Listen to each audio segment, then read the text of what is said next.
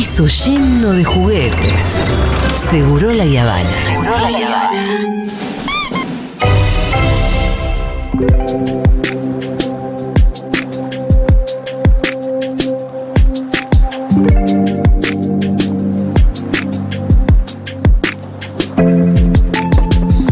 Bueno, esta es una semana muy especial. El viernes es 24 de marzo, eh, es feriado. Mal que le pese a Janina La Torre. Sí, lo lamentamos por ello. Lo lamentamos porque ella quería eh, festejar su cumpleaños y la verdad que le cambiaron la sinergia. ¿Le parece poca cosa que conmemoremos el primer eh, golpe militar? Eh, sí. Eh, no el primero, sino el golpe más sangriento. Em, pero bueno, va a haber un montón de actividades, obviamente el mismo 24, toda la semana, ya lo conté hace un ratito, nosotros vamos a hacer una transmisión especial el Día de la Memoria eh, con Ahora Dicen y Crónica Anunciada desde el Olimpo, así que los invitamos para que vayan, para que estemos juntos en un día que, además que se cumplen 40 años de democracia, ¿no?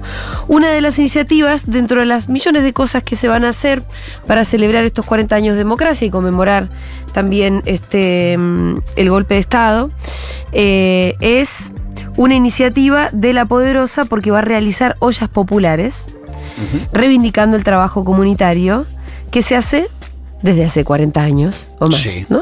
Mediados de los existe. 90 mínimo. Mediados de los 90, bueno, ahora seguramente eh, podemos hacer un poquito de historia. Vamos a saludar a Susana Zacaro, que es referente de géneros de La Poderosa y vecina del barrio Yapeyú en Córdoba. Susana, ¿cómo estás? Julia Mengolini y el Pitu Salvatierra te saludan. Hola, buenas tardes. ¿Qué ¿Cómo tal, están? Susana? ¿Cómo va? Bien, bien, aquí estamos. Eh, bueno, Susana, queríamos acá comentar un poco de qué se iba a tratar eh, esta, las, las ollas populares del 24 de marzo eh, organizados por La Poderosa. ¿De qué se trata? ¿Son varias ollas? Eh, ¿Van a estar en Plaza de Mayo, en distintos puntos? ¿Cómo es? Bueno, sí, eh, un poco ahí lo que venían diciendo ustedes, conmemorar los 40 años de la democracia, pero sin olvidar todo lo que nos dejó esos tiempos de la dictadura, todas las deudas que hay, eh, nada, con el trabajo comunitario, con las ollas comunitarias, con, todo lo que quedó de ese tiempo de la dictadura, ¿no? Y nada, hay que también poder, eh, sí, hacer ollas populares en, en distintos puntos durante el recorrido de la marcha, estar ahí también, como hacemos todos los años, que lo venimos haciendo ya, haciendo intervenciones, juegos también para que la gente se acerque, conozca un poco de la historia y participe también, digo, por ahí, en esto conocer, hay gente, siempre hay gente joven que quizás eh, no, no está muy muy adentrada y está bueno, digo, refrescar la memoria lo que pasó y cómo estamos viviendo hoy. Hay un poco de esa deuda gigante que, que sigue existiendo con el trabajo comunitario, con las ollas y los comedores. Eh, ¿Cuál es esa deuda todavía que existe y cuál es eh, la iniciativa también que están tratando de, de proponer en concreto? Sí, bueno, creo que la deuda es grande, ¿no? Es abarcativa mucho, a muchas, a muchas ramas, a distintas cosas, pero bueno, nosotros queremos, sí, un poco también esto reivindicar, eh, recordar la- los 30.000 desaparecidos, desaparecidas de la época de la dictadura, eh, reivindicar la lucha de las madres, de las abuelas, todo lo que pasó en aquellas épocas también, y, y traer un poco también de esto, de lo que fueron las ollas populares y los comedores. Nosotros venimos hablando de, sí, de 30, 40 años, de varias generaciones, o al menos tres generaciones que, que vienen participando, ya sea trabajando o recibiendo comida de un comedor comunitario, pero también sabemos que nue- nuestros vecinos, nuestras vecinas son los historiadores que nos reconstruyen la historia todo el tiempo y que la existencia de las ollas viene hace muchos años más que la época del 2001, viene de la dictadura, no sé, un poco un ejemplo, hablamos en, charlamos esta semana en Córdoba, de los años 30 o de los años 60 con los cierres de grandes fábricas, de grandes de un montón de gente que quedaba despedida, que quedaba sin un, sin un trabajo, sin ingreso económico y donde las ollas nunca faltaron en esos momentos, eh, la época del Cordobazo también y siempre las mujeres ahí al frente de las ollas, siempre eh, con las topadoras, frenando las topadoras en los desalojos, entonces un poco de eso también digo, y, en cada lucha, en cada reivindicación o en cada problemática que nos atraviesa a nuestro sector, también digo, ahí estamos las mujeres y disidencia también, eh, nada, arremangándonos, poniendo el cuerpo, haciendo una olla para generar también, y hoy sosteniendo hace un montón de años ya, eh, a un montón de personas y familias en nuestros barrios populares que, que no tienen un, un alimento para, un sustento para sus mesas. Entonces, es un poco ese el trabajo y que va, se van a acercar también algunas personas conocidas o famosas a acompañarnos ahí y esto, una ida y vuelta constante con la gente también, que puedan acercarse y puedan participar. Regalaremos revistas también, que son la producción de nuestros vecinos y vecinas comunicadores, algunos folletos, stickers, siempre entregando algo también a la gente para que se lleve un presente de, de lo que significa también nuestras intervenciones. Eh, entiendo que también están detrás eh, impulsando el proyecto para el reconocimiento salarial, ¿no? De las trabajadoras comunitarias. Sí, exacto. Eh, sí, esto lo, lo, presentamos, estamos presentándolo, instalándolo, ya el 8M quedó en toda la sociedad, todo el mundo sabe que estamos detrás eh, detrás de este reconocimiento salarial de todas las cocineras y cuando hablamos de 40 años de democracia, hablamos de 40 años alimentando la democracia también.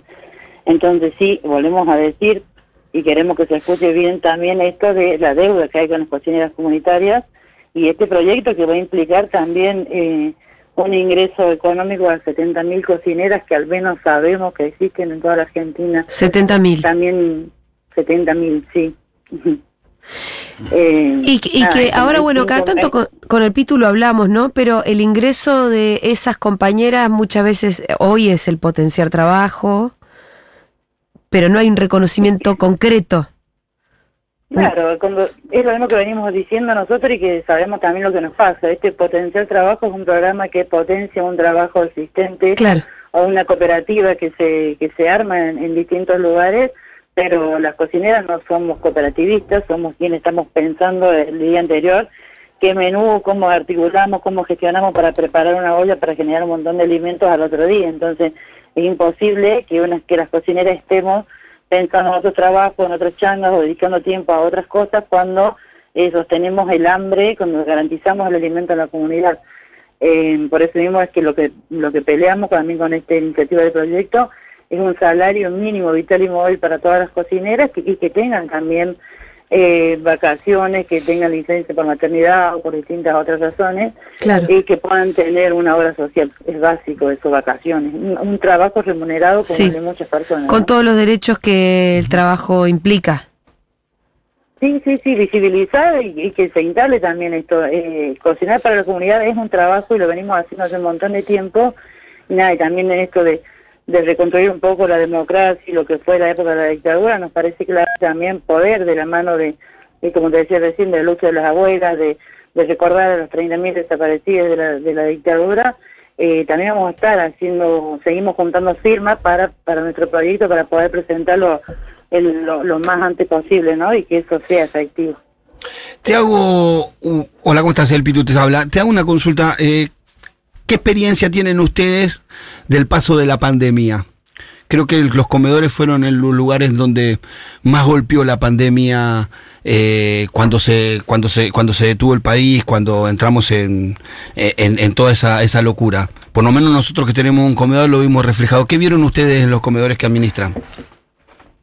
Y es que sí, la pandemia fue nada, algo que nos golpeó por todos lados a, a muchos sectores y a, y, y a nuestros barrios que están empobrecidos, nuestros barrios populares mucho más todavía. Y ahí, nada, ahí cuando perdimos compañeras como Ramona que le dedicaban todo el tiempo y todo el trabajo a la organización para la comunidad y en muchas otras organizaciones y barrios también se perdieron compañeros y compañeras cocineros, cocineras eh, y el trabajo se creció un montón, como también creció la demanda de alimentos y como fuimos en, en la mayoría de este sector también y las mujeres de disidencia otra vez garantizando no solamente alimentos, sino el cuidado, el lavado de manos, la entrega de kit de higiene, eh, formándonos también para combatir y para, para enfrentar una pandemia que nos destruía por todos lados y en los comedores no fue no fue la excepción, digo, eso fue algo que nos que nos hizo pedazos por todos lados, pero que ahí estuvimos enfrentando toda la situación durante toda la pandemia. Susana, te mandamos un abrazo enorme, gracias. No, gracias a ustedes y gracias por el espacio también. Muchas, muchas gracias, buenas tardes. No, por favor, eh, gracias a vos por todo el laburo que haces. Era Susana Zacaro, referente de género de La Poderosa, vecina del barrio Yapeyú en Córdoba, contándonos un poco lo que va a hacer La Poderosa el 24 con ollas populares eh, y además, bueno, también hablando de, de- de- del impulso de este proyecto de ley que fue presentado mediante iniciativa popular para que se reconozca a las trabajadoras de los comedores como, Como trabajadoras. Que se le den los derechos que corresponden. Con un reconocimiento salarial, vacaciones y todos los. Eso lo Dándole la importancia que tiene cualquier trabajador del Estado. Porque en definitiva lo que hacen estas trabajadoras es extender los brazos del Estado a los Exacto. lugares en donde no llega. Sí, porque la comida eh, y muchas veces. Es responsabilidad del Estado garantizar la alimentación Sí, de su pueblo. sí. El Y- Estado no llega hasta ahí, hay alguien que Claro. hace como de alargue del Estado, ¿no? Les, Sí. les tira el brazo un cachito más que son las cocineras. ¿Y quién se supone que va a cocinar? ¿Por cómo no le vas a pagar a la persona que cocine? Porque aparte es verdad lo que decía, es que no tiene otra manera de hacer otra cosa. Mm. Nosotros tenemos varios comedores. Las compañeras que están en el comedor, como siempre digo, están a las 7 de la mañana recibiendo la mercadería. No pueden trabajar de otra cosa. se van, no a es las, que se van a las 3 de la tarde. es un momento de que yo le entrego de beneficencia una vez por semana. A este, no, no, es un laburo. De 7 a 15 están en el, Sí. co- en el comedor esas chicas. Hasta a veces hasta 16 horas, depende del menú. A veces llegan un cachito antes porque cuando hay milanesa tardás más en hacerla. Entonces, Claro. entonces le dedican su tiempo, no pueden salir de ahí. De haber estado 8 o 9 horas en un comedor, hay otro trabajo. No, No. tiene vida esa mujer si hace eso. No, no, no. No hay manera no. de sostener eso, no es, Es justo. un trabajo. No es justo. Y es un trabajo y ya, la verdad que este proyecto me parece urgente Sí, y obvio. Pero aparte, obvio. En este ¿No? tiempo que hablamos en cuanto a, a la igualdad de género y todas Sí. estas cuestiones, no hay, no hay una, una, una política o una medida más revolucionaria en ese sentido que pagarle a las mujeres que comen, que en su mayoría son, cocinan. que cocinan, que en su mayoría son mujeres. Como siempre decimos, son las que Sí. plantan La- para la olla. Vamos. Así que reconozcámosle ese laburo a la gente. Muy bien, ya venimos.